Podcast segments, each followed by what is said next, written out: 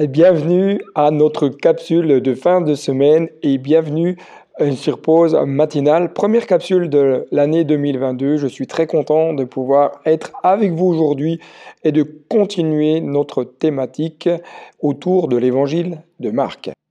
Ce matin, je vous propose de regarder ensemble ce thème Peut-on être pardonné? L'évangile de Marc, chapitre 3, verset 28, nous dit Vraiment, je vous l'assure. C'est Jésus qui est en train de parler et qui dit tous les péchés des hommes peuvent être pardonnés. Tous les péchés, quel que soit le degré de gravité qu'ils aient pu faire. Et même toutes les insultes qu'ils auront pu lancer contre Dieu leur seront remises. Une phrase extrêmement importante et incroyable que Jésus va nous laisser, parce qu'au travers de celle-ci, Dieu nous montre et Dieu nous rappelle tout son amour qu'il a pour l'humanité. Il nous rappelle combien Dieu nous aime, il nous rappelle combien Dieu a tout mis en œuvre pour que son amour se manifeste à travers Christ, afin qu'à travers cet amour manifesté, nous puissions vivre le pardon de nos fautes. Et il faut savoir qu'aujourd'hui, la possibilité vous est donnée de vivre en tant que pardonné. Simplement, est-ce que vous y croyez? Ou plutôt, est-ce que vous l'acceptez? C'est bien là parfois, je pense, la difficulté et le problème que beaucoup rencontrent.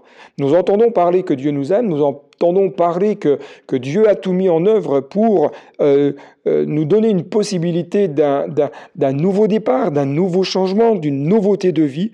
Mais combien de personnes croient véritablement, acceptent véritablement que leurs fautes puissent être pardonnées Vous savez, il y a des personnes qui ont du mal à croire que leurs fautes peuvent être pardonnées.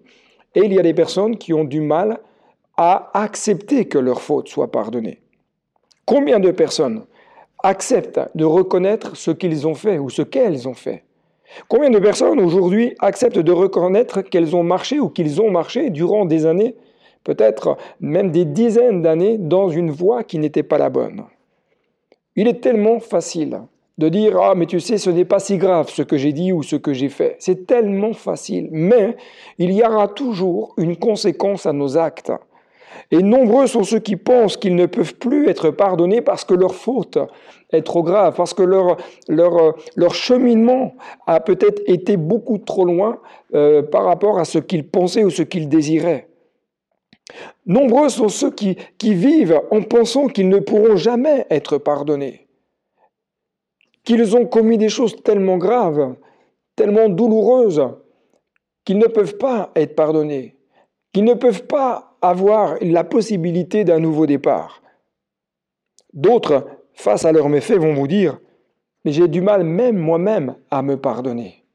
J'ai du mal même moi-même à accepter ce pardon.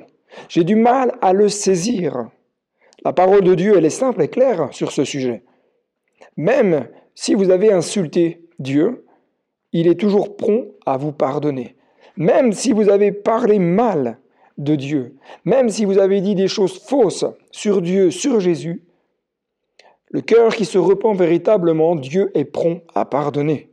Lorsque Jésus va donner sa vie à la croix, il va le donner, il va la donner pour toutes et tous. Il va donner sa vie pour que chacun puisse être racheté, que chacun puisse avoir la possibilité de vivre une nouvelle vie.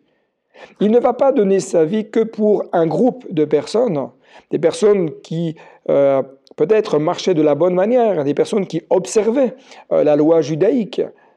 Mais Jésus va donner sa vie pour tout homme, pour toute femme, quel que soit son rang social, quel que soit son pays d'origine. Jésus va donner sa vie pour que le monde soit sauvé. Sauvé de quoi? Sauvé de cette perdition éternelle, sauvé de, de, de cette vie de misère.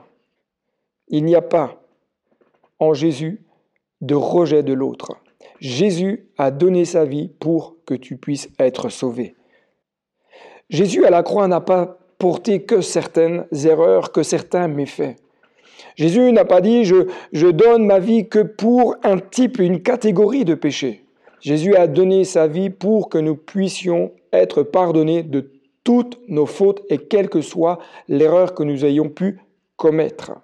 Le péché, vous savez, c'est ce qui nous sépare de Dieu. Le péché, qu'est-ce que ça veut dire? Le péché, ça veut dire manquer la cible, manquer le but, manquer l'objectif que Dieu a pour notre vie. À chaque fois que je commets où je dis quelque chose qui est contraire à la pensée de Dieu, à la volonté de Dieu, je suis dans une voie qui me sépare de Dieu. Le péché met donc cette séparation entre moi et le Créateur. C'est pour cela que Jésus va donner sa vie pour que vous puissiez, pour que je puisse avoir une possibilité d'une nouvelle connexion avec mon Créateur. Jésus n'a pas donné sa vie donc que pour certaines erreurs, mais il a donné sa vie pour que toutes nos fautes puissent être effacées. Il n'a pas choisi de donner sa vie que pour certains méfaits, il n'a pas choisi de donner sa vie que pour certaines catégories de personnes, il a donné sa vie pour tous. Parce que chaque homme, chaque femme a en Jésus la possibilité de vivre le pardon, de vivre la réconciliation. Alors, ce matin, j'aimerais vous inviter à vous approcher de Dieu, à vous approcher de Christ tel que vous êtes.